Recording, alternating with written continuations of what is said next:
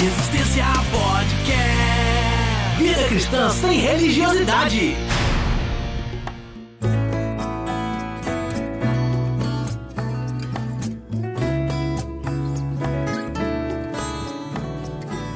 Fala Resistência, episódio de número 36 no ar.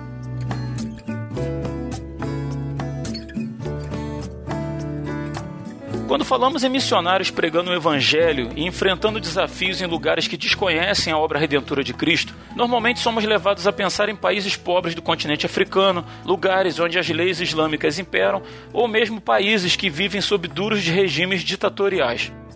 Mas hoje temos conosco um convidado muito especial que dedica sua vida a pregar a mensagem de Cristo em um lugar de imensas dificuldades, mas que está muito perto de todos nós, o sertão do Nordeste brasileiro. Eu sou Rodrigo Oliveira e não faça missões, cumpra a missão. Eu sou Jader Medeiros. As boas obras não são a causa da salvação, mas sem dúvida alguma é o sintoma de todo salvo. Fala Resistência, aqui é o Will Soares e por que todo aquele que invocar o nome do Senhor será salvo? Como, pois, invocarão aquele de quem não creram? E como crerão naquele de quem não ouviram falar? E como ouvirão se não há quem pregue? Epístola de Paulo aos Romanos, capítulo 10, versículos 13 e 14.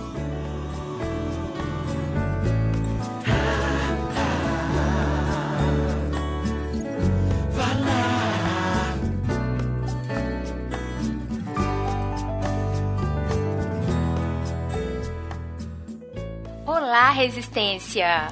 Antes da gente começar o papo de hoje, nós temos uma surpresa para você. É mais que uma surpresa, na verdade é um presente. Que presentão, viu? Rodrigo, me diz aí, qual que é o livro mais comentado nos episódios do Resistência Podcast até hoje? É o Estudos no Sermão do Monte, do Dr. Martin Lloyd Jones. A gente falou desse livro pra caramba aí, porque eu tenho. O Rodrigo Muniz também tem, né? Foi, na verdade, ele que, que começou a comentar desse livro. E eu achei tão bacana que acabei adquirindo também, e é um livraço. É um excelente livro. E se eu te disser que nós temos uma edição desse livro para dar de presente para um ouvinte? Olha aí, muito bom, hein? É um presentaço, não é? Primeiro sorteio do Resistência Podcast. A gente vai sortear para você o livro Estudos no Sermão do Monte, do Dr. Martin Lloyd Jones.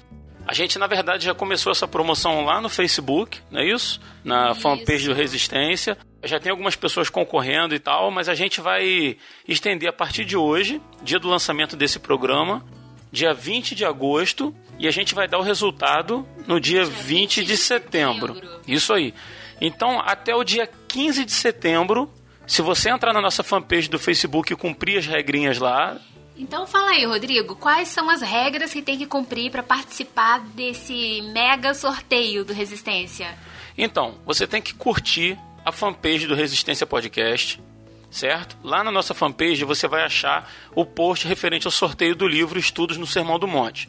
Então você tem que curtir essa postagem, nos comentários marcar o nome de dois amigos e compartilhar na sua página do Facebook. Compartilhar, gente, de forma pública. Tá? É, no modo público, porque na hora da gente fazer o sorteio, se você tiver compartilhado em modo privado e a gente não fosse seu amigo no Facebook, não tem como a gente saber se você compartilhou.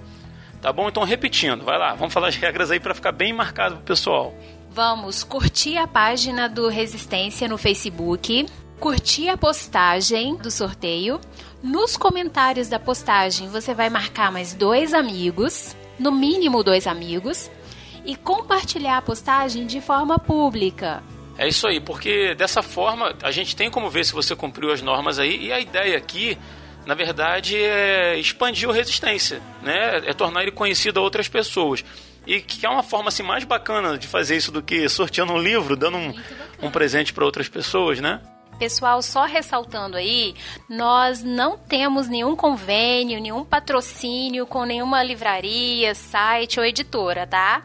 Esse presente aí que nós estamos sorteando é uma doação de um querido ouvinte nosso que sentiu no coração de dar esse presente para um ouvinte, né? De tanto que a gente fala do, do livro, né? Das suas aplicações no, no podcast, é, ele sentiu esse desejo de doar para que a gente fizesse o sorteio para abençoar a vida de alguém. Então fica ligado aí, porque a gente vai dar o resultado do, do ganhador do sorteio no dia 20 de setembro, quando sair o episódio do Resistência Podcast. A gente vai estar anunciando o nome do vencedor e vai precisar que ele entre em contato com a gente para que a gente pegue os dados e tal para poder enviar para sua casa, porque não vai ter custo nenhum tá? Para quem, quem ganhar o livro, ele vai ser enviado gratuitamente para sua residência, se você morar no Brasil, claro, né? A gente não tem como enviar para fora do Brasil porque o custo já supera o, o valor do livro, tá bom? Então, dia 20 de setembro, não se esqueça de ouvir o Resistência Podcast para saber se você ganhou o livro, beleza? É isso aí, pessoal. Bora lá participar, chamar os amigos para participarem também, né? E boa sorte para vocês. Então é isso, galera. Muito obrigado aí pelo seu tempo e vamos ao papo.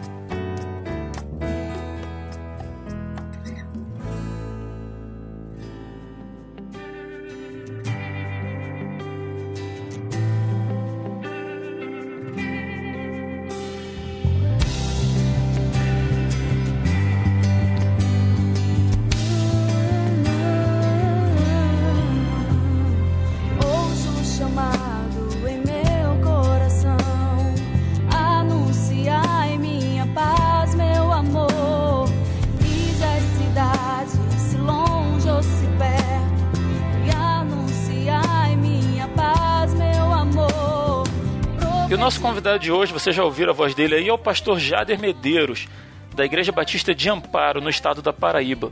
Fundador do Ministério Conexão ID, que é um ministério missionário pessoal e familiar que atua na área de plantação de igrejas, realiza evangelismo e ação social no sertão nordestino, recruta voluntários, envia missionários e viaja pelo Brasil, concedendo seminários, pregações e treinamentos na área. Além de ter também um projeto musical de louvor e adoração em companhia de sua esposa, Shelley Medeiros. Jader, muito obrigado por aceitar o nosso convite. Eu sei que você é muito ocupado por causa do teu engajamento aí com a obra, mas fica à vontade entre nós, queremos ouvir tua voz. Valeu, Rodrigo. Estou me sentindo Jesus. Fique à vontade entre nós, queremos ouvir tua voz. É. Coisa linda. Essa frase não é minha, ela foi roubada de um louvor antigo. Ah, né? imagina. Obrigado, meu irmão, pelo convite. Eu que agradeço estar aqui com você, com o Will. Opa, cara. Espero que seja um bate-papo edificante aí para nós e para os nossos ouvintes. Amém. Há de ser. Jada, para começar aí o nosso ouvinte te conhecer um pouquinho mais, faz aí uma mini biografia pra gente aí. Quem é o Jader Medeiros? Cara, eu sou um servo de Deus. Muita gente acha que eu sou excepcional, um herói, muito corajoso, mas nada, eu sou um puro é, é, é, medroso de muita coisa, inseguro de muita coisa.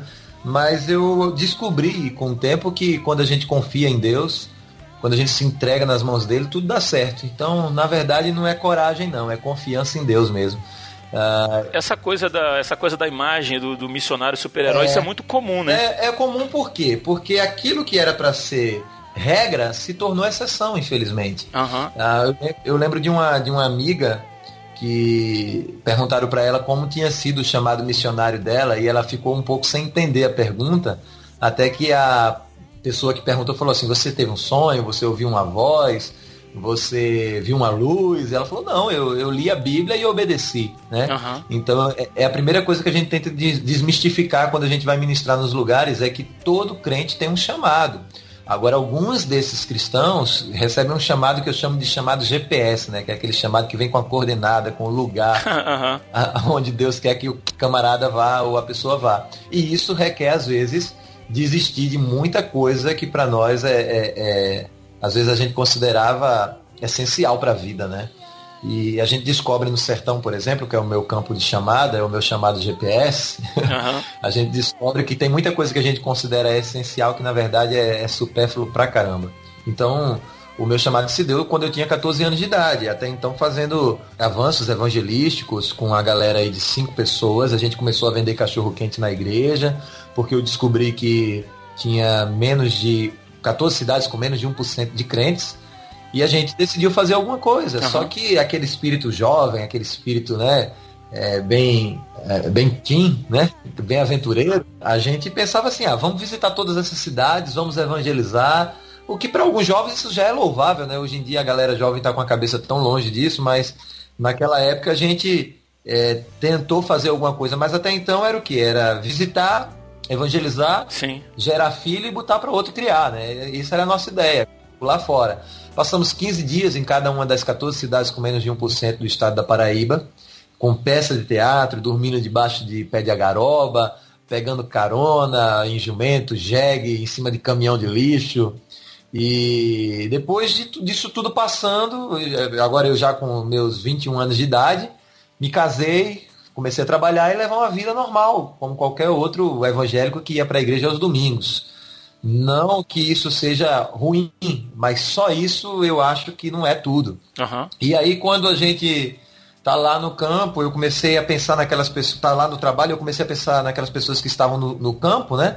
E que estavam sem pastores. E eu comecei a fazer campanhas nos seminários e, e falar com os seminaristas, os colegas de seminário, porque a, essa altura eu também já fazia um seminário teológico e dizer, olha, tem um campo assim com tantas pessoas precisando de um pastor, e eu ficava orando, meu Deus, envia alguém para pastorear aquela cidade. Até que um dia, orando de madrugada lá no meu trabalho, Deus falou assim comigo, por que não você? Eu costumo dizer que a gente tem mania de dizer assim, né? Eis-me aqui e envia aquele ali. A gente nunca acha que Deus está contando com a gente, né? É, e a gente bate no ombro do cara e vai lá, o Senhor é contigo, conta com as minhas orações. E eu era esse cara aí. Até que um dia eh, Deus me confrontou e eu tive que deixar meu emprego lá na, na beira da praia em João Pessoa, é, deixar minha casinha, né? E os meus móveis tudo cheirando a novo, colocar em cima de um caminhão, arranhar tudo em dois dias, no carro, a minha sogra chorando e eu perguntei se ela estava emocionada porque a filha estava virando missionária. Ela disse que não, era só vontade de me matar mesmo. não dá, não dá pra jogar ela, né? Não, não dá, não dá, não dá não. O senhor contou pra gente a questão da adolescência. Como é que foi essa pós-adolescência? Como é que, qual foram as experiências que o senhor teve já na ida para esse campo missionário? Então, a gente quando começou a viajar para fazer os avanços, é, já em, do meio para o fim do projeto 14, que foi o nome que a gente deu é, dentro do Ministério Conexão ID, que era consistir em visitar as 14 cidades com menos de 1% de crentes, com ação social, evangelismo, mas tudo muito limitado, porque era só eu e mais quatro, né? É, eram os cinco uh, jovens que decidiram sair, a gente até assinava um termo dizendo que a igreja não tinha nada a ver com isso, que era de responsabilidade nossa dois dos membros da equipe eram menor de idade, então os pais também assinavam, né? Se alguém sumir lá no meio do sertão lá, a igreja não tem nada com isso não, né? É, tipo, é exatamente, tipo, o é, problema deles não o nosso, menos assim. É, nós estamos falando aqui de quê? De, do ano 2002, 2000, entre 2002 e 2005, mais ou menos, que era quando a igreja dizia assim, olha, eu, eu, eu falo, Will e Rodrigo, que tem muita burocracia envolvida e não é por maldade é o medo de que seja apenas aventura, de que seja. Existe uma certa insegurança. Hoje, como pastor, eu vejo isso. Mas graças a Deus não era o nosso caso. Então o que é que acontece? Quando a gente saiu para chegar no sertão, eu lembro de um caso em que a gente estava com dinheiro limitado. Era para a gente chegar na cidade de Mato Grosso. Mato Grosso, não o estado, a cidade de Mato Grosso, no sertão da Paraíba. Uhum. Tem muito disso aqui. Isso quantos quilômetros de onde vocês estavam, mais ou menos? Uh, de João Pessoa? De João Pessoa. Ou quantas era, horas? Era uns 300 e alguma coisa, 400 quilômetros por aí. E uhum. do lugar até onde a gente estava, faltava mais ou menos uns 40 quilômetros de estrada de chão. A gente chama aqui estrada de barro. E a gente, eu lembro que, que, que eu estava lá para pegar essa carona e veio aquele momento da dúvida. Né? Eu falei, puxa, cara, a gente tá aqui, vai para Mato Grosso, onde a gente vai dormir, não sabe nem se tem igreja evangélica lá e que se tem, provavelmente vai ser Assembleia de Deus, naquela época os assembleanos e batista não se pegavam muito bem. Hoje ainda não é tão fácil. Uhum. E aí eu falei, bom, vamos pela fé, vamos, vamos. Eh, existe uma chama muito acesa no nosso coração de que Deus queria que a gente fosse para Mato Grosso passar 15 dias lá. Agora imagina, a gente estava praticamente liso, né, sem dinheiro nenhum, e não sabia onde ia dormir, onde ia ficar. Aí eu falei para o Eduardo assim, Eduardo, vamos andar pelas ruas, procurar onde é a casa do pastor, que a gente viu que tinha uma Assembleia de Deus lá. E quando eu vou andando assim no meio da, da rua, aí eu escuto alguém cantando bem alto dentro de casa. Era um sem ovelha. Ninguém canta sem ovelha se não for crente, né? aí eu bati, eu bati na porta dele. Aí eu falei, o senhor que é o, que é o pastor Marcos, porque até então alguém na cidade já tinha nos informado o nome dele. O senhor que é o pastor Marcos, da Assembleia de Deus, ele falou, sou eu. Eu falei, então, eu sou eu Jade, eu sou da Igreja Batista, lá de João Pessoa, eh, na, região metropolitana de João Pessoa, que não é a, a PIB, né? Era outra igreja. E eu tô aqui com o Eduardo, ele falou, pode parar. Aí quando ele falou assim, eu falei, meu Deus, não vai dar certo esse negócio, ele vai nos expulsar agora. Uhum. Aí ele abriu a porta, cara. Aí tava lá os pratos na mesa e, e, e, e ele sozinho dentro de casa cantando sem ovelhas, né? Aí eu falei assim, é, pastor, o senhor mora só aqui? Mora com quem? Ele disse, mora, mora eu, minha esposa e o meu filho. Eu falei, por que, que tem mais do que três pratos na mesa? Aí ele começou a chorar e falou assim, porque ontem à noite eu estava orando dizendo para Deus que não aguentava mais. E que se o Senhor não enviasse ajuda, eu iria é, desistir, eu iria voltar para minha cidade. Eu não estava mais aguentando. No sertão, a média de conversão, eu e Rodrigo, é, é, é, uma vida por ano. Naquela época, então, era muito difícil. Uau. Então, cidades pequenas onde o catolicismo impera, aí, então ele estava saturado. E, e ele disse que enquanto orava, Deus mostrou para ele que viriam quatro jovens, né? É, visitar a casa dele. E aí ele contou isso para a esposa e a esposa não estava em casa porque tinha saído para comprar o almoço para os quatro jovens que iam chegar. Então aquilo ali foi assim é, surpreendente para nós, sabe? Foi quando a, as coisas começaram a clarear e a gente viu que Deus realmente estava nesse negócio e que Deus tinha coisas, tinha coisas grandes para a gente no decorrer do curso. E não é à toa que a gente está aqui hoje já há 10 anos vivendo integralmente da obra missionária. Essa é a terceira igreja que eu estou pastoreando, plantando pelo sertão.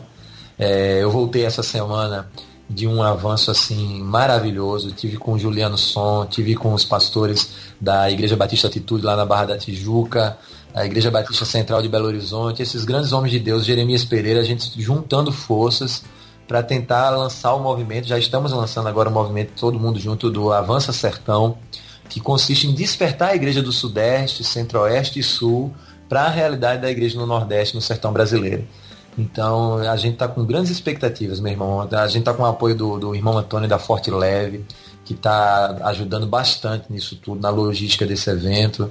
E eu creio que grandes coisas estão por vir. E se eu estou aqui hoje, é porque aqueles jovens de 14, 15 anos é, viveram essas experiências e acreditaram que Deus estava nesse negócio, né?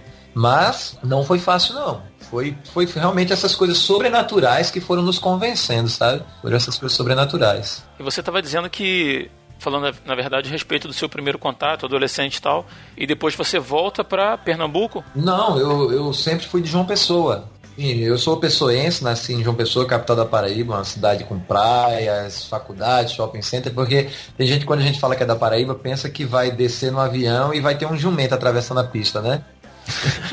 Existe o pessoal que.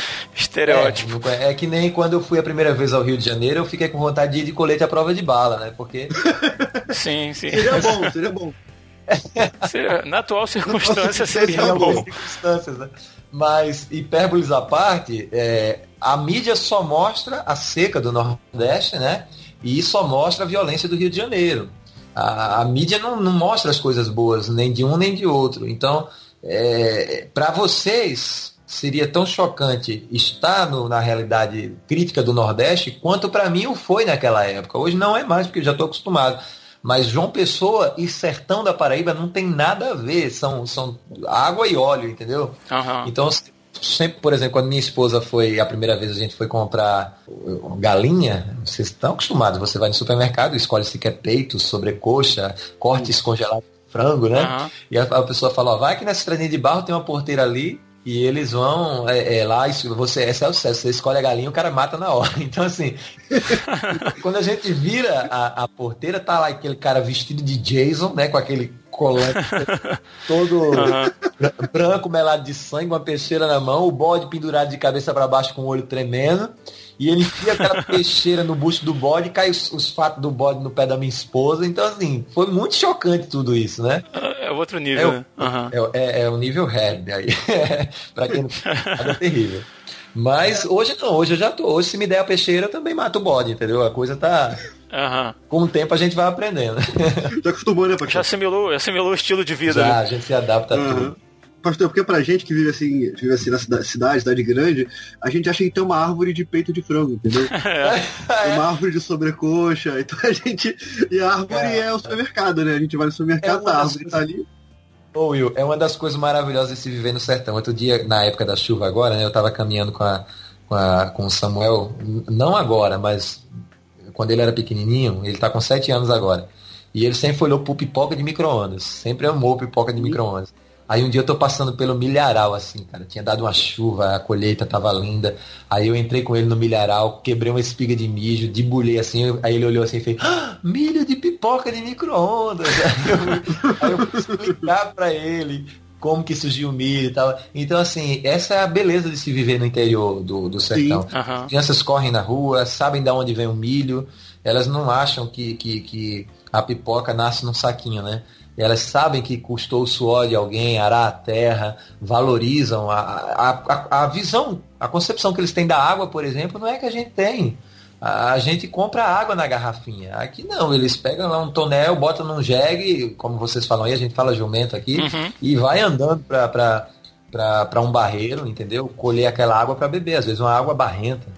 Então, cara, não é, é, Tudo aqui tem mais valor, tudo aqui é mais valorizado, tudo aqui é mais precioso. É, as pessoas reconhecem realmente o suor, né? É, quantos filhos você tem? Eu tenho dois, Samuel e Maria Helena. Maria Helena tem, tem quatro, Samuel tem sete. Ah, bacana, bacana. Pastor, uma dúvida que eu tenho. É, eu pergunto isso para todo missionário que eu conheço. Eu sempre tenho uma resposta muito interessante e diferente. Em algum momento surgiu a dúvida eu sei que foi muito. que com 14 anos todo mundo acha que a gente acha que a gente consegue é, mudar o mundo, ganhar o mundo tal. E a gente uhum. faz isso um de, um, uma pessoa de cada vez. Né? Eu aprendi isso já. Uhum. Mas em algum momento surgiu a dúvida, alguma dúvida acerca do seu chamado, e quando isso aconteceu, como é que o senhor é, conseguiu lidar com isso? É, eu acho que a pergunta seria: você está com dúvida agora? Cara, você está com dúvida ainda? O tempo todo. E, e, e, eu não sei em relação a outros colegas, mas em relação a mim, a dúvida é boa, porque ensina a não confiar em mim mesmo. Eu acho que no dia que acabar a dúvida, quer dizer que eu tô é muito autossuficiente. Então tem momentos em que eu digo, meu Deus, e agora? E isso me faz orar mais. Mas eu entendi o que você quis dizer. Se teve um momento em que a dúvida ela foi mais enfática, né? Se foi, teve um momento em que a dúvida realmente ameaçou fazer parar. Teve, Will.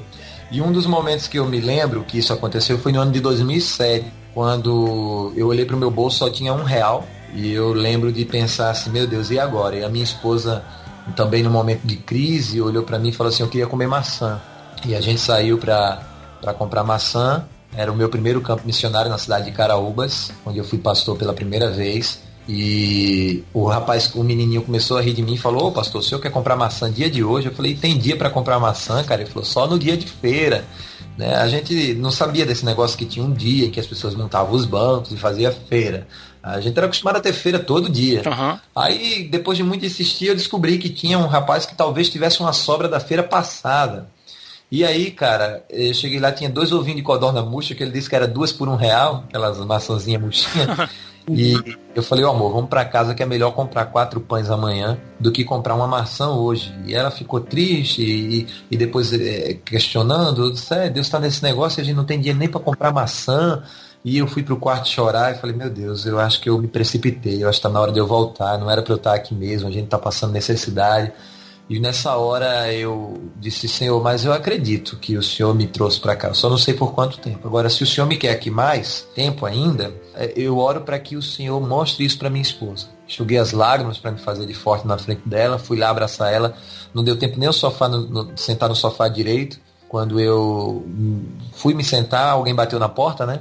E era a irmã Eliane, que estava chegando de Caruaru, em Pernambuco. Ela falou assim: Pastor, a sua esposa tá aí? Ela já chegou de João Pessoa? Eu falei: Chegou, tá aí. E ela disse: Eu trouxe um negócio para ela, chama ela aí. Aí a minha esposa enxugou as lágrimas, porque também esposa de pastor não pode chorar, né? e, uhum. aí, e aí, quando ela, quando ela chegou, ela puxou assim: era uma redinha daquela do pão de açúcar com cinco maçãs vermelhas bem bonitas. E entregou para então foi nesse dia em que a gente entendeu que Deus estava dizendo, olha, eu sei que tem momentos difíceis, mas Mateus 6 diz, né? Basta cada dia o seu próprio mal. Né? O Senhor ele vai dar conta de cada dia. Então, a gente, a partir daquele ano, a gente começou a viver um dia por vez, o Will e Rodrigo. A gente não, não, não quer mais juntar em celeiros ou a juntar em estoque. A gente vive realmente, cara, um dia por mês. Se você me perguntar assim, como que você vai pagar o seu aluguel? No dia 10 agora, eu não sei ainda, mas eu sei que eu vou pagar, porque Deus ele nunca deixou faltar nesses 10 anos. Oh, glória a Deus. Então, já teve casos em que a fralda da Maria Helena acabou e ela diz assim, ó, precisamos de 27 reais para comprar a fralda. E eu vou olhar na minha conta lá e tá lá, 27 reais que alguém mandou e lembrou de mim. Então, Eu tenho vivido assim, um dia por vez. E aquele dia da maçã foi um dia que a dúvida se dissipou e quando ela volta, né, que ela sempre volta, eu me lembro desse episódio e de muitos outros que surgiram depois. E o bacana é que vocês viram o cuidado de Deus na, nas suas vidas, assim, num, num ato tão, tão pequeno, tão silencioso, né? Tão simples, né? É. Que talvez se você fosse um pouquinho mais murmurador, talvez nem percebesse o recado que Deus estava te dando ali, né? De que estava cuidando de vocês, né? É, cara, é, realmente, eu nunca tinha pensado por esse ângulo não, mas realmente é. Amém. Glória a Deus por isso.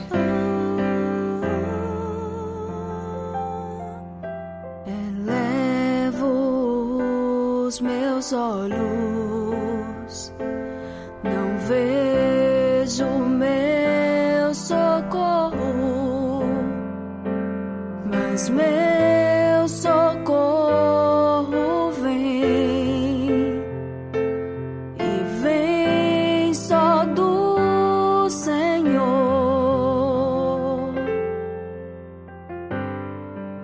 Jade, para que a gente entenda um pouco mais das dificuldades da pregação do Evangelho no, no sertão, nas cidades mais afastadas, queria que você falasse um pouquinho sobre isso, sobre a, a dificuldade de chegar nos locais, uh, o, o, que essas pessoas que residem nessas localidades já conhecem do Evangelho, o que, que elas vivem, como que funciona. Você pode dar um, dar um parecer para a gente disso? Então. Da dificuldade? Hoje, graças a Deus, nós temos um carro, né, que, que foi nos foi re, realmente doado, né, pelo irmão Ari lá de Brasília, ele nos deu um, um, Fiat Uno. Então já há quatro anos, mais ou menos, a gente tem carro. Mas de quatro anos para trás a gente vivia coisas muito é, difíceis, né? Porque os lugares são de difícil acesso, a maioria de acesso a, a barro, são lugares muito humildes. Uhum vilarejos muito isolados. Talvez isso explique por que, que o evangelho tem tanta dificuldade de chegar. E aí isso explique também por que, que nos grandes centros a gente tem uma igreja batendo na outra, né? uma do lado da outra. Sim, sim. Enquanto que no, nesses lugarzinhos ninguém quer ir. E aí eu fico me perguntando se realmente as pessoas estão preocupadas com, com a pregação do evangelho ou se querem estar onde dá lucro. Porque é até estranho, por que, que, que, que essas igrejas da prosperidade não, não abrem por aqui, né? eu, eu, seria o lugar ideal para prosperar, né? Seria o lugar ideal para eles Sim. fazerem prosperar. Mas, então. E quando eu cheguei lá, no, no a gente precisava pegar uma carona para chegar numa cidade chamada Água Branca. E a gente estava numa cidade chamada Nova Olinda, na Paraíba. E a gente ficou esperando carona. Eu, o Eduardo, o Vando e quem era o outro? O Carlos. E a gente tava lá, o Anderson, de, com um polegarzinho esticado. Até que na beira daquela estrada de barro passa um caminhão F4000 falou assim para mim, ó, se você quiser carona, você vai ter que nos ajudar a entregar os produtos aí no, no caminho. Falei, perfeito, a gente ajuda. E metade do caminhão era banana, a outra metade era cerveja. E a gente subiu em cima do, do caminhão, por cima lá das grades de cerveja, das bananas verdes, e a gente começou a andar, mas era um lugar muito ermo, estreitinho, as estradas, com um abismo do lado, aquela poeira comendo, tão, tão longe o caminho e difícil que chegou a escurecer na estrada. E naquele momento que escureceu, a gente chegou num povoadozinho. Aí eu vi aquele povoado isolado no meio do nada, nenhuma igreja evangélica. Eu falei, amigo, aqui tem, tem, tem igreja evangélica? O cara falou, o que é, que é isso? Se tem crente aqui? Ele falou, o que é isso? Aí foi quando eu entendi que ele não sabia nem do que se, tratava, um lugarzinho chamado Jurema. e aí o cara falou, bora meu irmão, conversa não, vamos, vamos entregar a cerveja aí. Aí eu comecei a entregar a cerveja e fiquei pensando assim, eu falei, meu Deus, o evangelho não chegou ainda e a escola já está chegando. E o pior, pela mão dos crentes. Né? Era a gente que estava entregando. Comecei a orar, Senhor, envia alguém para pregar o evangelho aqui nesse lugar, Senhor, envia alguém para pregar o evangelho aqui nesse povoado de Jurema. E, e, aquilo passou, a gente orou junto com os meninos em cima do caminhão, começamos a chorar, pedir, clamar a Deus por obreiros, né? Grande a seara, como diz o texto. E a gente foi para Água Branca, evangelizamos, chegou, passamos 15 dias lá, fizemos um projeto maravilhoso. E chegou a hora, as férias tinham acabado, a hora de voltar para João Pessoa e também a hora de pegar carona para voltar. Aí a gente pegou uma D20 para poder voltar para Nova Olinda e depois Itaporanga. Só que a D20 parou no meio do nada assim e falou: irmão, só vou até aqui, viu? falei, mas você não ia para Nova Olinda? Ele disse: não, eu disse que eu estava indo no caminho de Nova Olinda, eu só venho até aqui. Você espera aí para ver se aparece outro. E ele entrou para uma fazenda. A gente desceu naquele povoadozinho isolado no meio do nada. Colocamos a, a, a, a rede de, entre uma rede de cavalo e um pé de jurema o outro deitou lá no chão. Daqui a pouco alguém abriu a porta assim, rapaz. Uhum. E quando eu abri os olhos, que a gente tava deitado lá para dormir no meio da rua, tinha um monte de gente ao redor da gente. Aí ele falou assim, vocês são ciganos, né? não, a gente, a gente é crente, a gente é da lei dos crentes, tem que dizer assim para eles poderem entender. E a gente tá indo para Itaporanga e tá esperando um carro passar aqui. Aham. A mulher falou assim, Ih, meu filho, aqui não passa carro não, é uma vez por semana, vai demorar bem uns cinco dias para passar um carro aqui. Nossa. Aí ela falou assim, ô, ô Fravo, Fravo é o Flávio, né? Que ele, ela fala Fravo. Aham. Fravo, pega a chave da igreja lá. Aí pegou a chave da igreja católica, um pegou um cobertor, outro pegou um colchão, outro pegou um travesseiro, botou a gente pra dormir na igreja católica. E eu lembro, cara, que eles ficaram olhando lá pra gente e não foram embora. E a gente dentro da igreja católica, eu peguei o violão, Uhum. a gente começou a, a, a tocar, deixa eu ver aqui. Aí eu comecei a tocar aquela música que diz assim: Ao único que é digno de receber a honra e a glória, a força e o poder. Cara, aí foi o pessoal chorando, o pessoal, sabe, é, pedindo oração. E a gente fez um culto dentro da igreja católica. Que legal, cara. Eu sei que uma família se converteu. Aí no dia de manhã a gente acordou com aquela sensação boa. Eu vi que tinha um riachinho correndo assim atrás da igreja católica. Aí eu desci aquela ladeira e fui lá escovar os dentes. Comecei a lavar o rosto, escovar os dentes. Aí a mulher gritou assim: Ô Fravo, por que, que tu não avisou o crente que ali é o esgoto, Fravo? não, cara. Aí eu falei, oh meu Deus, eu fiquei com ódio daquele lugar. Eu digo, eu quero ir embora daqui, eu não aguento mais esse lugar. Aí subi a, a- subi a ladeira, subi a ladeira e quando, quando eu tava lá em cima, eu disse, ô irmão, pra que que você foi ver aquele esgoto, irmão? E o pior, você perdeu o carro que acabou de passar aqui, irmão. Se você tivesse aqui, teria pegado o carro pra ir embora. Falei, não, de jeito nenhum. Eu falei, Flávio, pega aquela moto ali, que eu não sabia andar de moto ainda, pega aquela moto ali e vamos atrás desse carro. Aham. Aí ele pegou a moto e a gente foi atrás do carro, aquela, aquela poeira comendo, parecia um filme, em busca do carro perdido. Aí daqui a quando, quando eu, eu tô na garupa da moto, o Flávio fala assim, é, irmão, essa, essa nossa Jurema velha é muito ruim de transporte, é difícil passar carro por aqui. Aí quando ele falou Jurema, eu falei, peraí, como é o nome desse lugar? Aí ele falou, Jurema. Aí o Espírito Santo falou no meu coração assim, você não pediu para eu enviar alguém para pregar o evangelho aqui naquela noite? Eu enviei vocês. E você tá querendo ir embora. Bati no ombro do Flávio assim falei, Flávio, volta. Aí ele falou, não, irmão, peraí que a gente já tá pegando, a gente vai pegar agora, esse carro tá pertinho. Falei, Flávio, volta que Deus tá mandando voltar. Aí ele falou assim, danou, se tu fala com Deus. Eu disse, eu disse, falo e ele tá mandando voltar. E aí a gente voltou, fizemos o. Expliquei para os meninos por que, que a gente não ia embora, eles, eles aceitaram, né? E a gente ficou mais uns dois, três dias lá evangelizando, mais pessoas se converteram, pregamos na calçada da igreja católica, olha, foi uma benção, cara. Quando finalmente a gente foi para sair, que o Rodrigo perguntou sobre dificuldades, né? Aham. É, finalmente passou um caminhão que estava socorrendo uma vaca com diarreia, cara. E ele tinha, ele tinha amarrado a vaca na frente do caminhão e é um dos lugares que mais que mais na parte da frente da carroceria do caminhão. Aham. E é um dos lugares lá que mais venta, né? Tem muito vento. E a gente ficou na parte de trás. Agora imagina o que é que dá vaca com diarreia e vento. Rapaz, Meu a Deus. vaca soltava aquela, aquel- aquelas fezes dela que dava aquele vento, jogava na cara da gente. Nossa. Aí eu olhava pro Eduardo, ele tava todo calabriado de estrume, eu começava a rir. E a gente paraibana, a gente não ri normal, não, a gente ri dando gargalhada. Aham. Aí eu- Aí a- o cocô da vaca vinha na minha boca. E Nossa. era- Meu Deus Meu do céu. mas foi um, um dos dias mais felizes da minha vida. É por isso que eu acho que o Paulo disse que é loucura, porque a gente tinha tudo pra estar com raiva da vida, mas a gente achando engraçado estar ali todo. Foi a primeira vez na minha vida em que eu tive que separar as Bíblias com cocô das Bíblias sem cocô.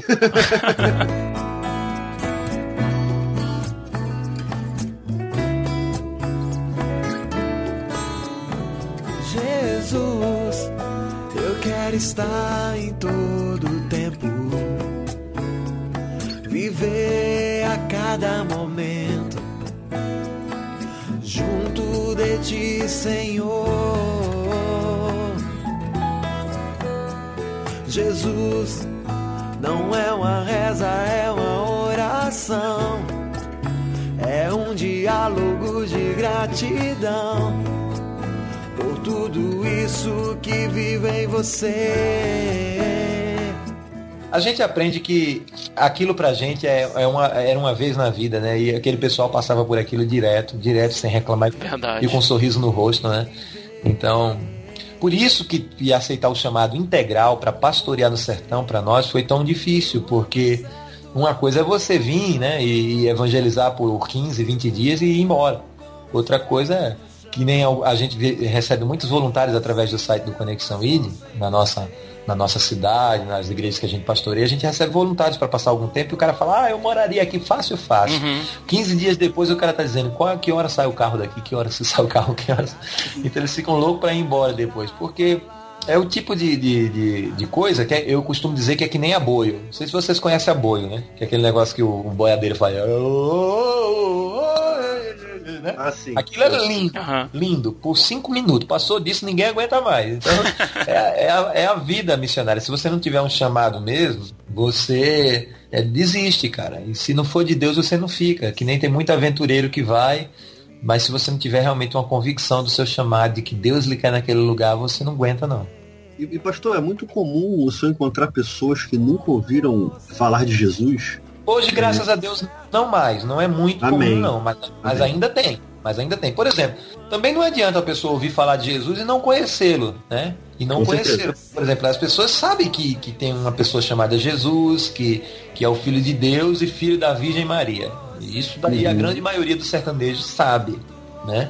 Porém, não, não entende o, o, o- a proposta relacional do Evangelho. De você. É, é aquela visão de um Jesus distante, que está lá no céu, tão distante que você precisa de centenas de santos para chegar até ele. Existem Uhum. centenas de caminhos para chegar até ele. Então, é uma pergunta um pouco complexa, porque eu não sei se isso é conhecer Jesus. E eu Entendi. acredito que não seja, né? Porém, também existe um extremo, como foi o caso do senhor João, lá no sítio Quipauá, em Jardim do Siridó, no Rio Grande do Norte. Quando eu começo a conversa com ele, eu pergunto se ele conhece Jesus, e ele diz que não, que não sabe quem é. Ou, como aconteceu com o meu. com- e se você que está nos ouvindo aí du- duvida disso, pesquisa lá no, no YouTube. Ele não conhecia Jesus, Conexão ID. Você vai ver o dia desse vídeo. Ah, vou colocar o link que- na, na, na postagem do episódio para quem quiser assistir. Ele não conhecia Jesus Conexão Vídeo. O senhor João, com seus 40 anos, 39 anos, né, que não e, e não conhecia. E eu faço até uma outra pergunta para ele. Quantas vezes já veio alguém aqui falar de Jesus para você? Ele tem 39 anos de idade, e ele fala nenhuma vez, era a primeira vez Aham. em que alguém entra na minha casa para falar desse Jesus. Ou Caramba. como aconteceu com o pastor Sidney Chachá, meu amigo da igreja de Nazareno, que ele disse: "O senhor conhece Jesus?" e o senhorzinho respondeu para ele: "Não mora por aqui não, moço." Né? Nossa! É. Então, tem isso, não é muito. Né? Isso a gente está falando o quê? De povoados muito isolados, que, que são casinhas em cima de serra, que fica a léguas, que a pessoa só vai uma vez no mês na cidade para fazer uma feirinha e volta correndo, não tem contato com ninguém. Então essas pessoas muito isoladas, realmente elas que nasceram naquele lugar, nunca saíram dali, né?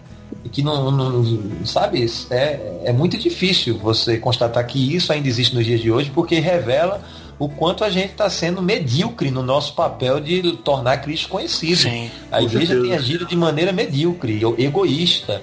A igreja tem, tem transformado o evangelho numa, numa- numa- como diz aqui no sertão, numa presepada. Porque isso que a gente está vendo por aí nas televisões, nos grandes centros, na- nessas mega igrejas, não é o evangelho, cara. Isso, isso é método humano, é, é- é- é- é rede humana, Sim, mas sim. Não, não é o evangelho. O evangelho é poder de Deus, é arrependimento, perdão de pecados e é para salvação. Isso é que é o verdadeiro evangelho. E isso não está chegando. Aham, e- Não está chegando. E baseado no que você falou lá atrás da, da questão do chamado missionário GPS que te leva para longe, É. não exclui o chamado missionário individual da pessoa no local que ela está, que ela reside, que ela trabalha, que ela estuda. Isso. Né? E mesmo assim o evangelho tem sido avacalhado. Até Exatamente. mesmo nessas. Né? Exatamente, porque pensa comigo, um cara que trabalha na Coca-Cola, ele, ele é crente. A gente tem muitos crentes que trabalham na Coca-Cola. Quantas vezes ele não já teve a oportunidade de parar num povoado desse para entregar garrafa de, de, de Coca-Cola? Sim. Quantas vezes ele falou de Jesus? Falta na igreja hoje, falta na igreja hoje a percepção de que você é um missionário onde quer que você esteja. É isso. Missão integral. Missão integral. exatamente. Cara, você é um médico, você tem o dever de falar de Jesus para os seus pacientes. Você é um professor, não em sala de aula, mas no momento que você tiver com seu aluno, você tem que falar de Jesus para os seus alunos. É, é, claro que em algum momento ou outro, talvez Jesus te chame para algo mais radical, que é deixar tudo e morar no sertão, no Japão, na Ásia, na África, mas isso é, é o que a gente chama de chamado específico, como, uhum. como Paulo foi chamado para os gentios. Mas toda a igreja de Corinto também tinha o seu chamado específico, aonde quer que ela estivesse. A, a, a, enquanto Deus separa alguns para apóstolos, pastores e mestres, separou para apóstolo, né? Vamos deixar isso bem claro. Hoje não mais. Pra... Uhum. tem que, é, hoje em dia a gente tem que ser bem claro. Eu tenho que especificar, né? É, mas ele também quer você como cristão. Se eu sou crente, logo eu sou um missionário onde quer que eu esteja. Eu posso não ser um missionário é, de uma determinada região geográfica específica, mas eu sou missionário onde quer que eu vá. E, e quando eu estou pregando em, em, grandes cidades, eu continuo sendo Jader crente. Eu posso não estar em Amparo sendo pastor no sertão, mas aonde quer que eu vá, Sim. cara, dentro de um táxi eu sou um missionário. É, é, no Bob's, quando eu peço, em algum raro momento, quando eu vou comer um hambúrguer é, é, é em alguma cidade grande, eu sou um missionário para aquela mulher que está me atendendo. Falta essa concepção de que você tem a missão de fazer Cristo conhecido através da sua vida e da sua boca. Falta isso. Jader, eu tive com pastor Marcos, não me recordo sobre o nome dele. Ele é daqui de Nova Friburgo, mas também trabalha evangelizando o sertão nordestino. E ele falou certa vez sobre que ele, ah, uma percepção pessoal dele, acredito eu, de muçulmanos evangelizando de certa forma, não sei se o termo seria esse, mas tentando doutrinar o sertão do Nordeste brasileiro. Você tem conhecimento disso? Pode falar um pouquinho a respeito? Ainda de maneira muito sutil, mas já está acontecendo sim. É, eles estão chegando pouco a pouco, né? Ah, eu, eu soube recentemente, estão, fazendo mesquitas em Recife, né? Ah, eles vão chegar pelos grandes centros. E no sertão nordestino, é, devido à religiosidade que já existe, existe também uma facilidade maior de se é, aceitar o islamismo. Por quê? Porque é uma religião de regras. Sim. E tudo que, que envolve regras religiosas já é algo natural do, do sertanejo. Ele foi criado com isso. Ele foi criado com, com o terço, com simbezê, com tudo isso. Então, existe uma predisposição natural por parte do sertanejo de aceitar as regras. Talvez isso explique também porque que as religiões pentecostais, elas têm um crescimento muito maior, se proliferam de maneira muito mais rápida do que as igrejas é, históricas e tradicionais, como batistas, presbiterianos e congregacionais. Por quê? Porque as igrejas pentecostais, elas trazem consigo aquele conjunto de regras, né? Você não pode isso, você não pode aquilo, uhum. você não corta o cabelo, cabelo, você usa saia e aí tá tudo bem, você vai para o céu. E é muito mais fácil você seguir regras do que você modificar caráter. É isso que, que, que as igrejas normalmente. Pô, o cara vai na, na igreja onde eu sou pastor, ele vai escutar: ó, você tem que pagar quem você está devendo, você tem que perdoar, aquelas pessoas que lhe ofenderam. Você tem que fazer as pazes com aquela pessoa, com fulano, com cicrano. Você tem que parar de estar, como eles dizem aqui, intrigado com Beltrano. Né? Então isso é difícil. Agora mudar a roupa é fácil. Seguir uma regrazinha religiosa é fácil. Uhum. Entendeu? Então essas, essas religiões que trazem é, a, a regra como seu principal viés, elas têm mais aceitação no sertão nordestino do que aquelas religiões que propõem um relacionamento saudável, um relacionamento amoroso, um relacionamento verdadeiro com Cristo. Sim. É perigoso, é perigoso, cara, tá? Eles estão chegando sim, mas não é ainda muito agressivo, mas de maneira sutil a gente já tem visto aqui acolá algumas coisas acontecendo pelo sertão. Ele chegou a dizer, inclusive, que a, a forma de aproximação deles era pegando uma pessoa, ajudando com o sustento da casa, casando com uma das filhas da, da residência, gerando filhos, né? É, isso está é, isso tá acontecendo na, mais no sertão da Bahia. Aqui na Paraíba ainda não está acontecendo tanto, não. Mas eu tive agora na Bahia, a gente viu inclusive algumas construções é, naquele modelo bem é, é asiático, uhum. asiático não, é oriental, modelo, oriental, né? Oriental, isso. E até algumas construções assim já estão fazendo também. E, e, e, você sabe que o foco do, do islamismo, eu, eu, eu não sou um profundo conhecedor da causa, mas é realmente isso, gerar filhos, né? Porque vai criando os isso. filhos na lei deles, né? Até porque, Will, se a gente não, não evangelizar, se a gente não trouxer a verdade, o que não vai faltar é a gente chegando com a mentira, né, velho?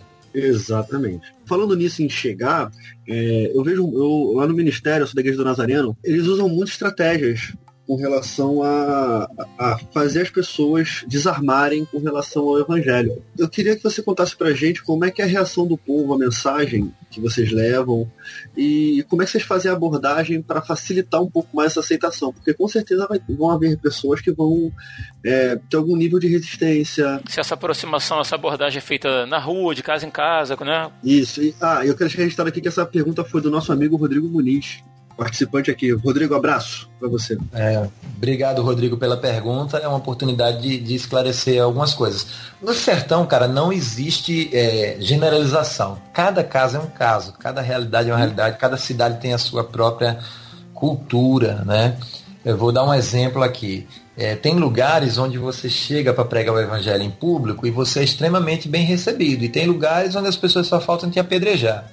Enquanto que tem outros que o trabalho é meio de formiguinha. Por exemplo, a cidade que eu moro em Amparo, eu tô lá oito, vai fazer oito anos que eu tô lá. E a gente tem sempre teve dificuldade de evangelizar de casa em casa, porque de manhã eles estão trabalhando ou na roça ou na prefeitura, que são os, os, dois meios de emprego. Uhum. E de tarde eles têm o costume de, de, de tirar aquele soninho precioso do, do, do, do, sertanejo, né? Sim. E então, de tarde você não consegue chegar lá, bater na porta e evangelizar. Então, o evangelismo em Amparo ele é mais relacional. É na fila do pão, é quando vai comprar verdura, é, é, desse jeito. Ou quando alguém sabe que está doente, convida, chama lá o pastor para orar, e a gente vai lá orar, dar uma palavra. Né? É assim que a gente tem. Hoje a gente tem uma abertura maior nas casas, porque a gente já está lá há bastante tempo. Uhum. Mas logo no início foi complicado. Uma das coisas mais difíceis também é entre os povoados quilombolas, que tem muito quilombola sertanejo. Eu lembro de um povoado que a gente chegou e no primeiro encontro que a gente teve lá, o líder quilombola falou assim, ó, você não é bem-vindo aqui com seu povo. Essa foi a primeira frase que faz boas-vindas. Eu falei, não, calma, cara, a gente não veio falar de religião para você. Eu só queria que ajudar. A gente quer ajudar. Em que, que vocês precisam de ajuda? Eu quero ajudar, traz água pra gente. É o que a gente está precisando. E aí eu vi lá que eles tinham um posto desativado. A gente levantou através do Ministério Conexão e de seus parceiros. Até o pastor Jeremias Pereira da oitava presbiteriana nos ajudou também. A gente conseguiu comprar caixa d'água, limpar o poço. Uhum. A gente conseguiu instalar uma bomba, fazer uma adutora. Eu sei que em cinco dias, os caras que estavam bebendo água com cloriforme fecal e, e verde, fétida, agora estão bebendo água mineral. Que bacana. E no dia da inauguração do poço, a gente caminhando bem a passo de formiguinha, a gente sempre orava, né, antes de, de começar os trabalhos. A gente pedia para eles dar as mãos, ó, a gente vai colar os canos agora, mas para dar tudo certo a gente tem que pedir a Jesus, tal. Então a gente foi sempre colocando assim de maneira muito sutil, né? E quando chegou o dia da inauguração do poço, o líder quilombola pegou o microfone e falou assim: ó, o, o grito de guerra que a gente dava para nossa entidade, agora a gente vai dar para o Jesus desses crentes. Porque esse tempo Amém. todo, a gente dando grito de guerra para nossa entidade, a gente tava sem beber água. E agora o Jesus desses crentes matou a nossa sede em três dias. Né? Então, assim, hoje tem uma igreja lá, hoje a gente chega lá, é a briga. O pastor, venha comer na minha casa, você vai ficar aqui. Hoje mudou. Então, tem lugares em que a ação social ela é a porta de abertura para a pregação do evangelho. Tem lugares em que só a pregação já, já ajuda muito e a ação social vem depois. E já tem lugares em que tem que ser os dois ao mesmo tempo. Então, tudo pede um estudo muito minucioso. Não existe uma fórmula mágica que funcione em qualquer lugar, entendeu? Uhum. Jade, para quem não conhece, o que é uma comunidade quilombola? Vou fingir que eu sei e você fala para o ouvinte aí que não sabe. o que é uma comunidade quilombola? Então, a comunidade quilombola é, é os descendentes do, dos quilombos, né? Os escravos que fugiam dos seus senhores eles geralmente ela está sempre num lugar alto, porque eles tinham que se, se localizar de uma forma que quando os senhores de escravos viessem em busca dele, né, o, a, eles pudessem ver e se defender. Né? Então, geralmente é sempre em lugares altos, salvo alguns casos em que eles estão no meio de uma várzea, né, cercado por montanhas, para que as montanhas disfarcem as serras, né, disfarcem o lugar onde eles ficam. Uhum. Mas eles se escondiam, eram esconderijos dos escravos que fugiam da escravidão dos seus senhores. E esses escravos morreram, né, nesses quilombos, mas os seus descendentes ficaram. Então, quilombola são os descendentes dos escravos. Né? E eles preservam uma cultura com a raiz de culto afro muito forte. Uhum. Muito forte. Eles têm cultos a divindades. Existe a prática da, de, de se embebedar até ficar bêbado, entrar nas, na mata de caatinga, é, pai com filha, irmão com irmão. É mesmo, cara? O, o incesto, sabe? É uma coisa louca, né? Louca mesmo, uma coisa louca.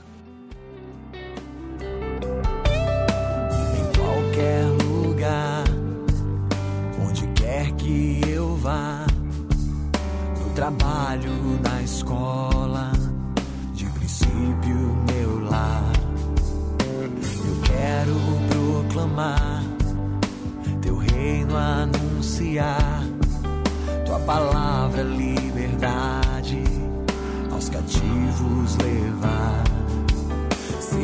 E a sua família, Jader? Hoje você está aí com a sua esposa Shelley, não é? Que participa do, do Ministério de Música, né? De Louvor e Adoração junto com você, né? Isso. Canta muito bem, por sinal. Tem uma Glória voz muito bonita. Tenho adquiri um CDzinho de vocês lá.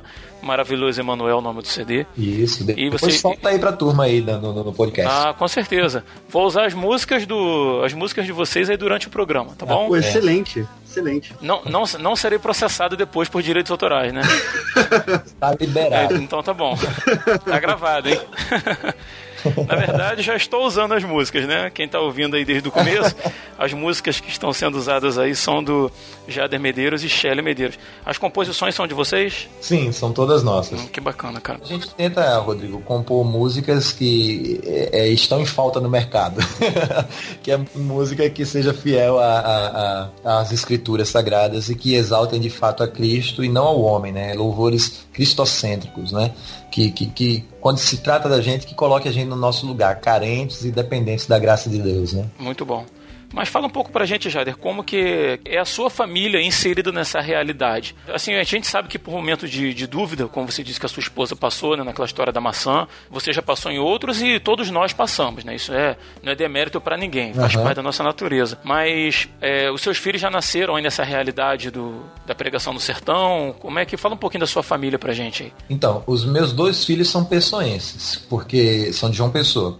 Quando a gente começou com o Ministério de Plantação de Igrejas, então o nosso primeiro campo missionário a gente passou dois anos, o outro a gente passou um, e esse agora é o maior, que a gente está passando já há oito anos.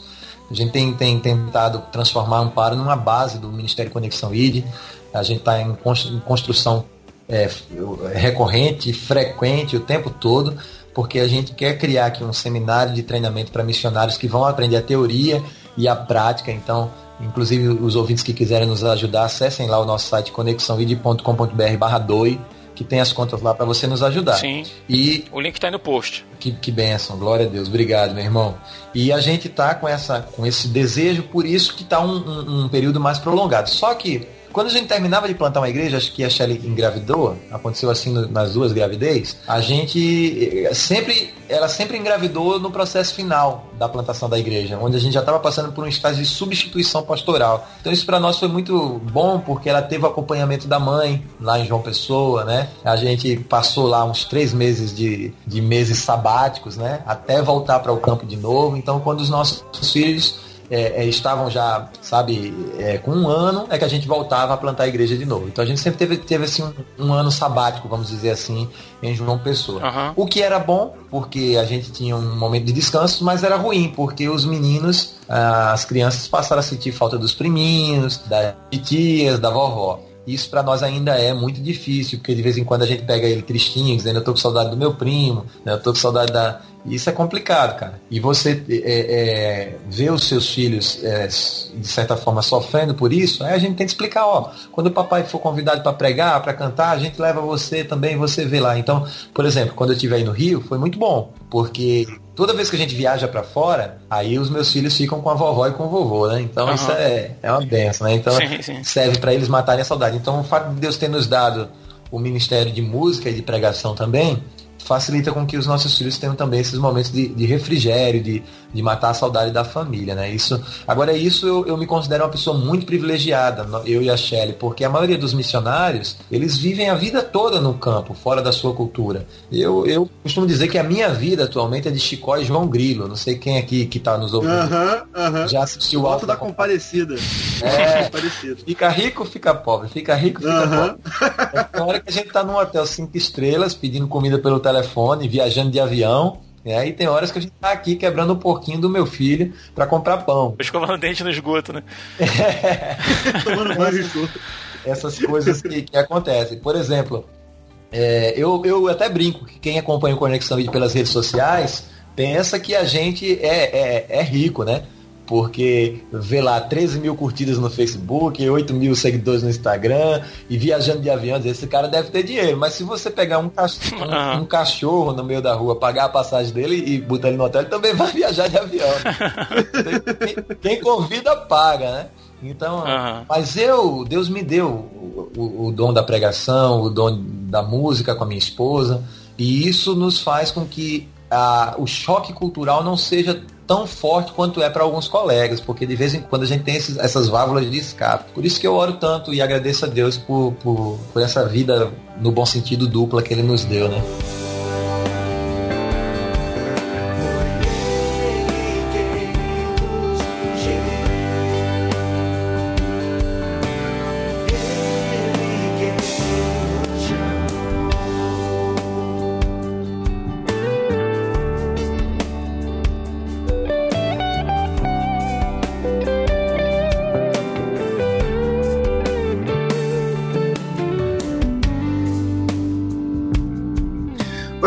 Queria uma pergunta agora mais institucional, né? Como é que funciona o apoio das igrejas, de organizações com Conexão ID? Cara, não existe nenhum, nenhum nível de compromisso. É, como o Rodrigo falou no início, é o Ministério Conexão Mídia é um ministério pessoal. Ou seja, foi o nome que eu dei porque eu nunca gostei de nada é, ligado tipo Ministério Pastor Jader, né? Isso, isso nunca foi muito, É. nunca foi minha praia isso aí. de- Então, é um, é, um, é, um, é um nome, conexão, né? Significa ligar, conectar. E ide, né? A ordem do nosso Senhor Jesus Cristo, ide por todo mundo e pregar o Evangelho a toda criatura. Então, o Ministério Conexão ID, ele tem esse nome para desvincular qualquer é, ideia de que tenha um homem no centro, né? Eu sou apenas servo. E ele fa... o que é que o Conexão ID faz? Ele evangeliza de cidade em cidade, perfura poços no sertão nordestino, é, apoia missionários com treinamento. A gente visita igrejas treinando o pessoal para o evangelismo é, no contexto do sertão. É isso que nós fazemos. E de que maneira funciona a ajuda? É, alguém entra no site, olha a conta e faz um depósito que Deus coloca no coração. E para que como que esse dinheiro é utilizado? Justamente nesses projetos que eu falei, inclusive a manutenção da minha família. Por isso que eu falo para você que eu não sei como que eu vou pagar o aluguel, porque eu não sei se é, quem vai depositar nem como. Depende muito da graça de Deus e, e- e das pessoas serem tocadas para isso. A gente vive é, é, realmente no limite. É, mas não temos tudo que queremos, mas temos tudo que precisamos, graças a Deus. Sendo que, às vezes, tem uma parceria mais consistente. De que, de que maneira? É, existe hoje, há quatro meses atrás, a nossa querida irmã a pastora Ediomari e o pastor Paulo, lá de João Pessoa, que passaram a nos ajudar com um salário mínimo. Então isso nos deu assim um alívio sobrenatural. Então faz cinco meses, em dez anos de ministério, que agora a gente tem um salário mínimo certo. E eles estão nos ajudando, não sei por quanto tempo, espero que por bastante, com o salário mínimo. E que mais? E de vez em quando a gente recebe ligações de igrejas que dizem assim, olha, pastor, Deus tocou no meu coração aqui, a gente quer furar um pouco no sertão. É, então a gente faz um estudo detalhado do povoado, quantas famílias vão ser atendidas, e em média custa de 6 a 10 mil reais é, uma perfuração de um poço aqui dentro dessa, dessa realidade da Paraíba. Os lençóis freáticos não são muito é, profundos, são lençóis de 40, 50 metros, por isso que esse preço bem mais em conta. Às vezes alguém que liga e diz, ó, Deus tocou no meu coração, vou te dar 100 reais, vou te dar 20, vou te dar 30. E assim a gente vai vivendo e, e- e alguém que está nos escutando pode pensar, ah, então esse cara deve receber muito dinheiro. Não, não, não. É, eu garanto para você, se você quiser, manda seu e-mail que eu mando os extratos das minhas contas bancárias para você. a gente vive realmente, meu irmão, pela graça, pela fé. Depende Amém. de alguém se lembrar da gente e, e fazer a sua oferta de amor. Então o nosso, nosso ouvinte aí, os- ou nós, né, os próprios participantes, que quisermos ajudar com algum valor, vai estar linkado aí no, no post do episódio, né, o endereço do site do, do Conexão ID, né, e lá tem todas as informações bancárias, né, para as pessoas que quiserem fazer um depósito e Isso. contribuir com o Ministério do Jader. E qualquer pessoa pode solicitar né, o relatório financeiro de quanto entrou no mês, com, com comprovantes e, e o, em que, que foi gasto, Legal, as viagens que foram feitas, os postos que foram efetuados, estão tudo disponíveis lá na transparência também. Aí você vê, eu conheço pastores, donos de igreja, que não prestam conta das finanças da igreja para os seus membros. Você acredita nisso? Conheço uma galera assim Enquanto também. A gente tem o Jader que tá lá, tá lá no sertão, né, se dispondo, dependendo da ajuda, né, daqueles que, que o Senhor tocou o coração, se dispondo a, a divulgar né, os seus gastos mensais com viagem, com ministério e tal. Isso é, certeza, isso é muito com- bom, cara. Sem o mínimo milindre, né? Graças a Deus por isso. Glória a Deus. Ô Jader, o número de missionários que se dedicam a evangelizar o sertão, você tem percebido um aumento no número desses missionários desde que você começou? Ah, Ou de repente você até percebeu um aumento, mas ainda é muito baixo? Como que você vê essa questão de missionários? O que aumentou foi o interesse da- da- das igrejas pelo sertão, mas na característica de avanços, Sim. avanços missionários ou impactos missionários, dependendo do lugar, muda o nome que se chama, né?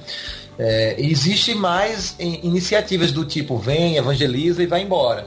O que não aumentou e que precisa aumentar é o processo de plantação de igrejas, ok?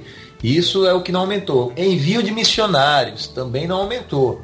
Por exemplo, se você digitar agora no Google é, impacto evangelístico no sertão, você vai ver um bocado. Mas é como eu te falei, era o que a gente sempre fez, faz até hoje. E, e, é, de vai, visita, evangeliza e depois vamos embora viver minha vida. Está faltando na nossa juventude pessoas que sonhem em ser missionários, que peçam a Deus isso. A gente vê gente sonhando em ser médico, vê gente sonhando em ser advogado, ser é, é administrador de empresas, mas ninguém diz eu quero ser missionário. E eu costumo dizer que é é, é, é comum e até aceitável que uma pessoa que não é crente fique com medo quando um filho diz que vai ser missionário. Mas todo casal crente deveria se orgulhar de ter um filho. E eu vejo às vezes pessoas botando dificuldade. Não, porque minha filha está com esse negócio de ser missionária, ela tem que fazer a faculdade, ela tem. Então, assim, é, é, nós como cristãos, nós temos que incentivar os nossos filhos a trabalhar na obra missionária. Para mim vai ser um orgulho muito grande se o Samuel quiser seguir os passos do pai. Sim. Eu vou ficar muito feliz com isso. E, e- e eu acho que nós temos que, que incentivar os nossos filhos a serem missionários do Senhor. Mesmo que seja com, na área médica, na área, na área burocrática, mas que, que, que, que tenha missões como foco. Isso não aumentou de maneira significativa. Está aumentando, mas não de maneira significativa. E, e- mas eu fico feliz que esteja havendo um interesse maior. Como eu falei no início dessa nossa conversa, a gente teve agora com, com, com vários pastores é, de grandes igrejas. Por uma semana a gente esteve no sertão da Paraíba, Pernambuco, Bahia e Piauí, conhecendo outros, outras pessoas que estão fazendo trabalhos maravilhosos, a exemplo do Juliano lá no Piauí.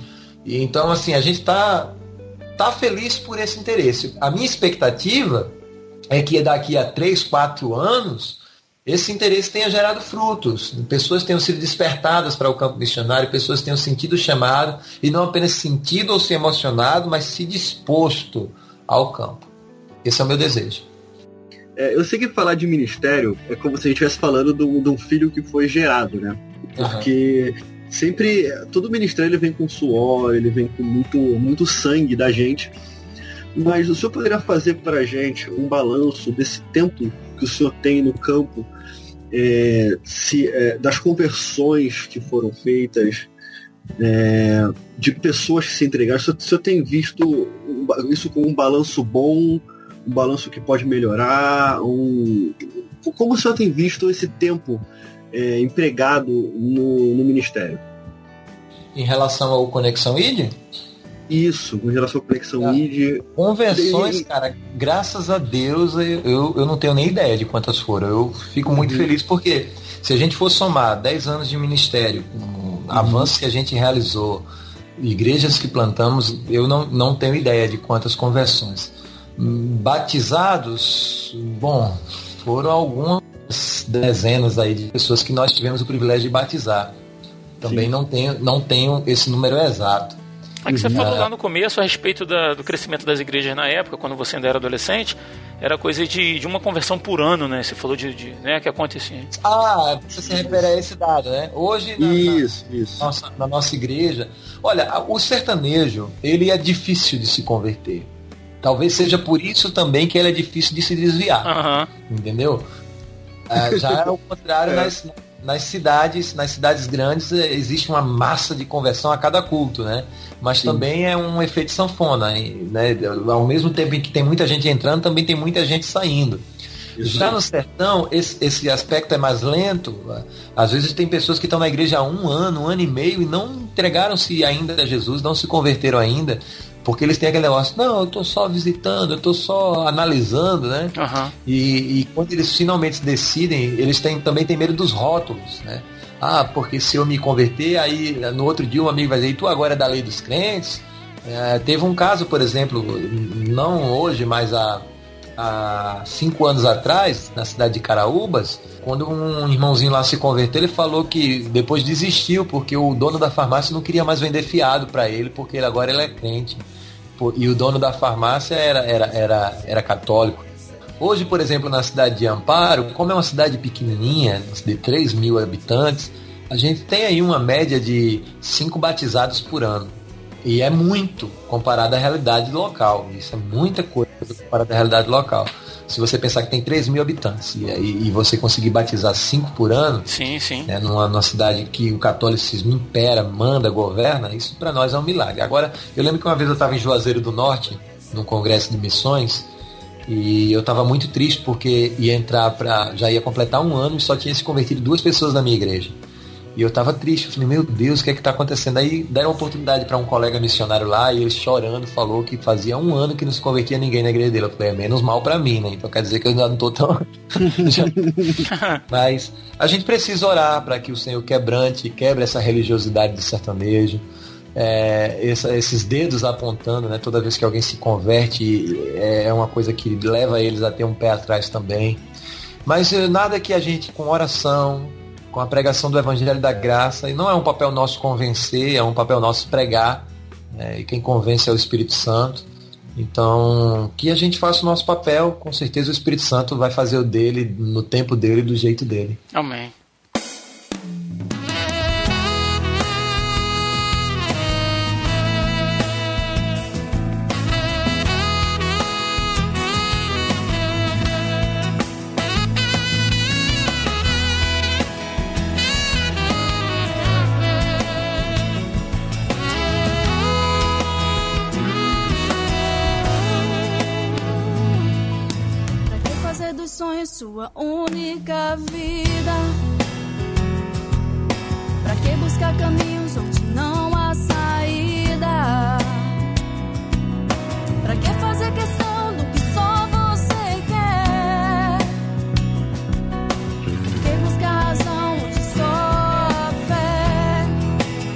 Caminhando pro final desse episódio, assim, e antes de agradecer ao Jader, eu gostaria de falar um pouquinho com o nosso ouvinte.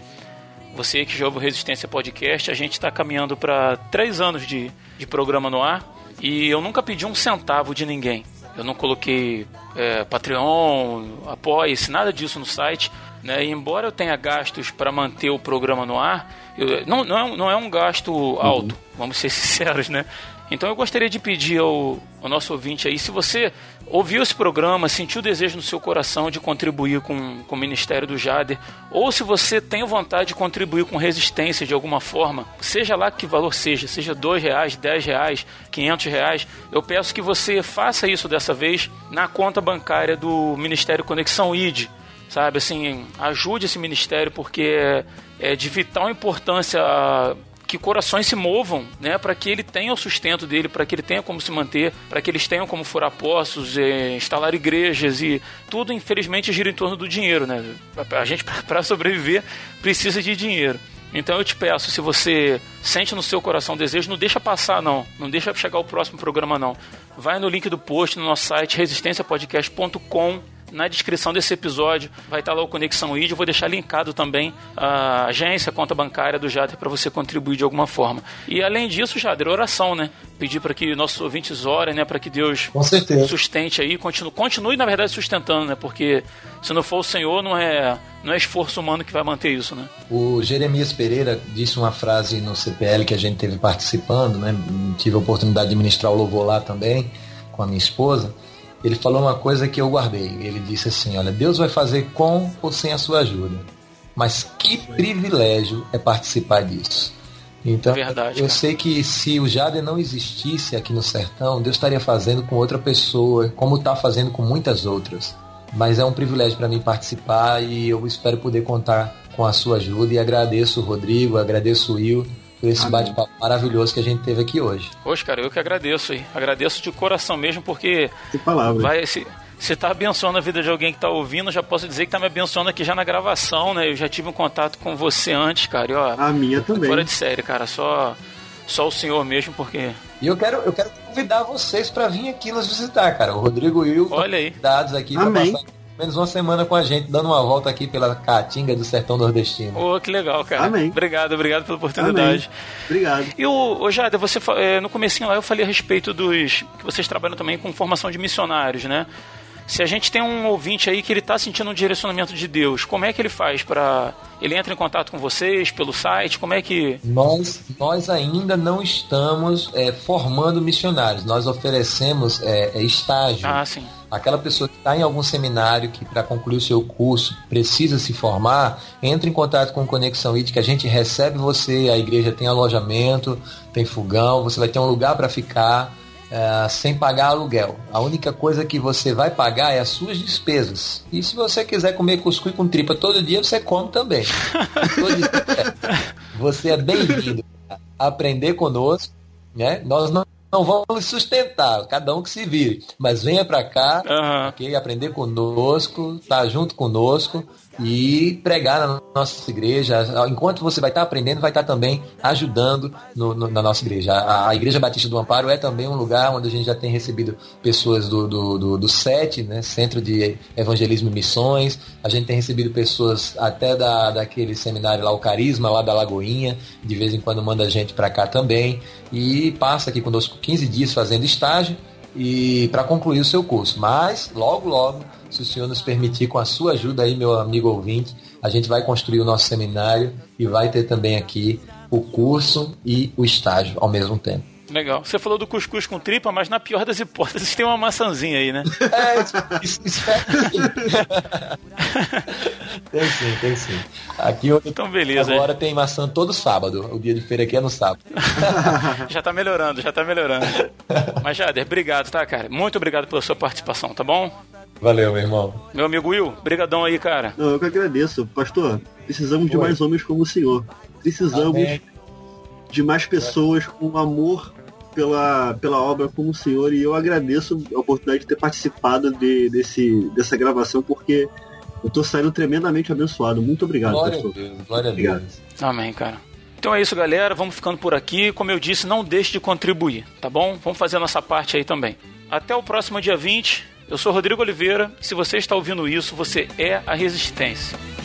Eu também por aí, o mundo inteiro já rodei.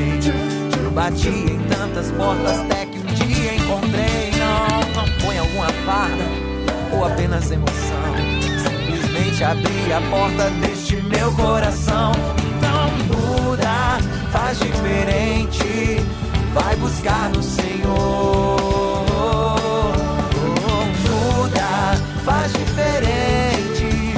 Vai buscar no Senhor. Muda, faz diferente. Vai buscar no Senhor. Muda, faz diferente. Vai buscar no Senhor.